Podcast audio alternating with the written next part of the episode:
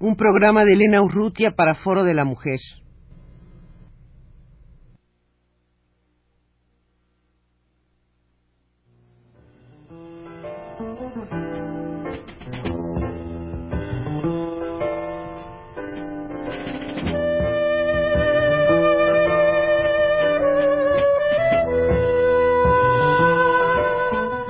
Foro de la Mujer.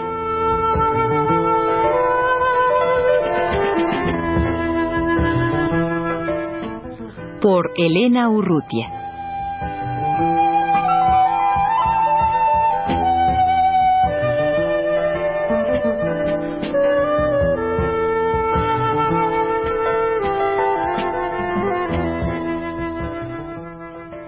Esther Corona, que está con nosotros, es presidenta de AMES, la Asociación Mexicana de Educación Sexual. Esther, ¿qué es AMES y cuándo fue fundada? AMES, como su nombre lo indica, es la Asociación Mexicana de Educación Sexual, que es un organismo privado, no lucrativo, que intenta promover la educación sexual a todos los niveles que trata de capacitar a personal en esta área y que tiene ya 12 años de operación continua. Fue fundada en 1972. Y supongo que ha sido, sobre todo al principio, muy difícil en un medio como el nuestro, en que todo lo referido a la sexualidad siempre ha sido un tabú, el que ustedes hayan podido empezar a trabajar con el nivel de, seriedad y el nivel de académico con que lo han hecho siempre. Supongo que no ha sido fácil. No, definitivamente fue muy difícil, sobre todo al principio. Nuestra vida institucional está llena de anécdotas que de alguna forma relatan cómo la sexualidad siempre ha sido tratada a través del chiste, de la broma, de la sorna, y que tardó mucho tiempo en ser eh, eh, concebida y considerada una materia de estudio seria, pero a través de los años sí ha habido cambios importantes en este terreno. Esther, y está de una manera muy ligada la creación de esta Asociación Mexicana de Educación Sexual con eh, la política poblacional en México que a partir de los 73, 74 empieza a tener un desarrollo. Está ligada, aunque no directamente. Nosotros siempre hemos visto a la educación sexual como un modo de contribuir a la, al desarrollo social y al desarrollo humano. Y en esta forma pensamos, sobre todo en aquella época donde existía una política pronatalista eh, de poblar al país al máximo, que era necesario racionalizar la reproducción, racionalizar nuestros patrones demográficos, pero nunca hemos visto a la educación sexual como un instrumento para las políticas demográficas ni para la planificación familiar. Finalmente, la educación sexual debe ser un instrumento para mejorar la calidad de vida. Eso sí, contribuye a que las personas, los individuos, puedan tomar resoluciones responsables, decisiones en su vida reproductiva, pero no como una finalidad única pero de alguna manera eh, yo, yo creo que es imposible pensar en, en un control natal eh, sin la existencia real de una educación sexual. Bueno, ese es un concepto que, que muchos sostenemos, que la planificación familiar debe estar basada en la educación, en toda una serie de procesos educativos.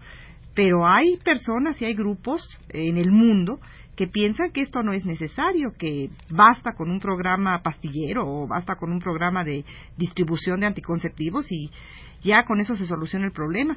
Claro que nuestro punto de vista es totalmente diferente porque nosotros pensamos que ningún tipo de decisión que se haga eh, va a resultar si no está basado en un proceso educativo.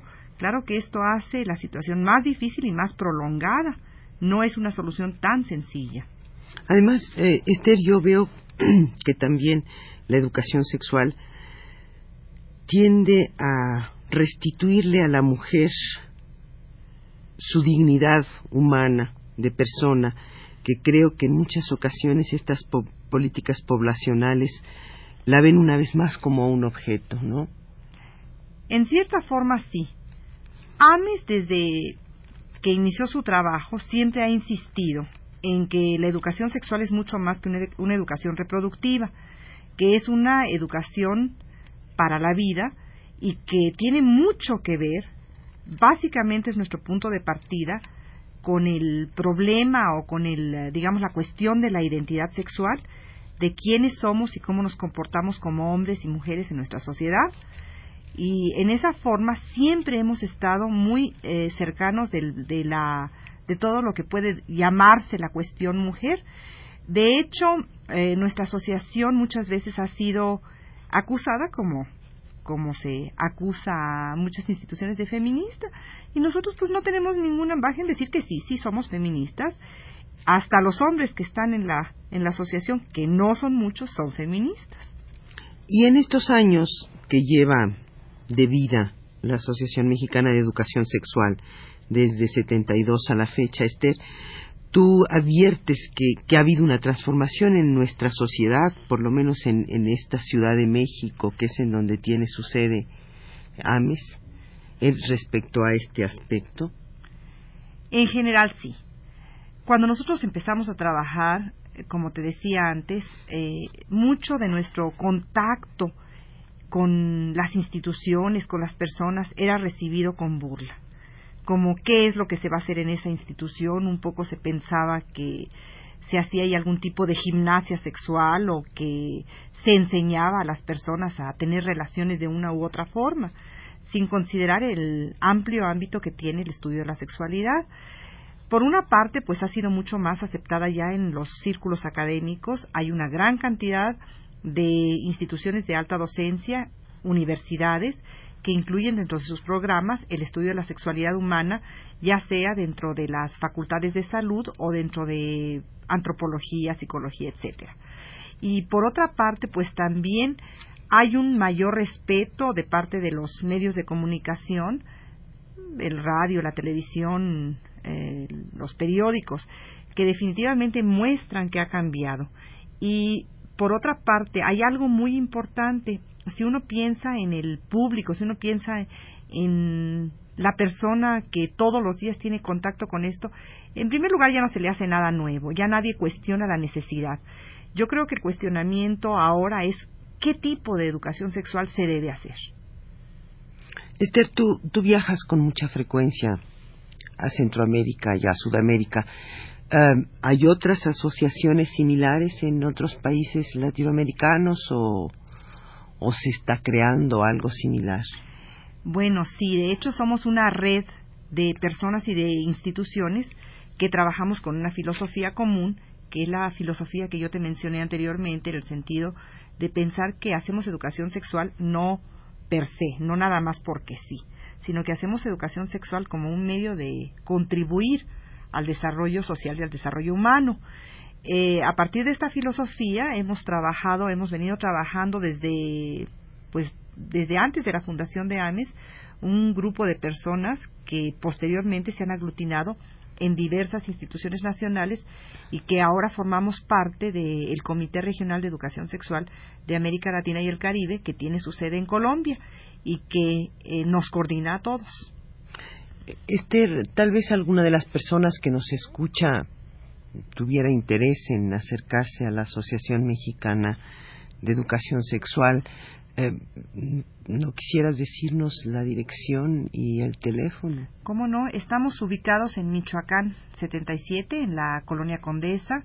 Los teléfonos son el 286-0789 y el 286-4059 después de las cuatro y media, de cuatro y media a ocho y media o nueve, porque nosotros básicamente trabajamos con personas que laboran en otras instituciones. Tenemos mucho de nuestro trabajo basado en la acción voluntaria y entonces tenemos que trabajar solamente por las tardes. Esther, una última pregunta. entre las personas que trabajan y que colaboran en, AMES, ¿cuáles son sus em, profesiones, sus especialidades?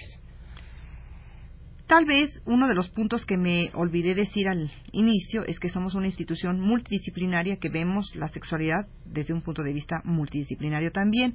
Por lo tanto, hay médicos, psicólogos, maestros, trabajadoras sociales, em, pedagogos, en fin, casi representantes de todas las em, disciplinas que tienen que ver con la salud, con las ciencias sociales, las ciencias de la educación y las ciencias de la conducta.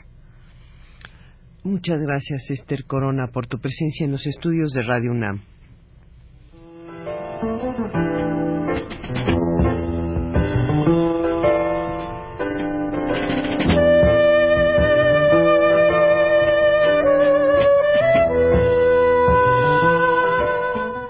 Foro de la Mujer.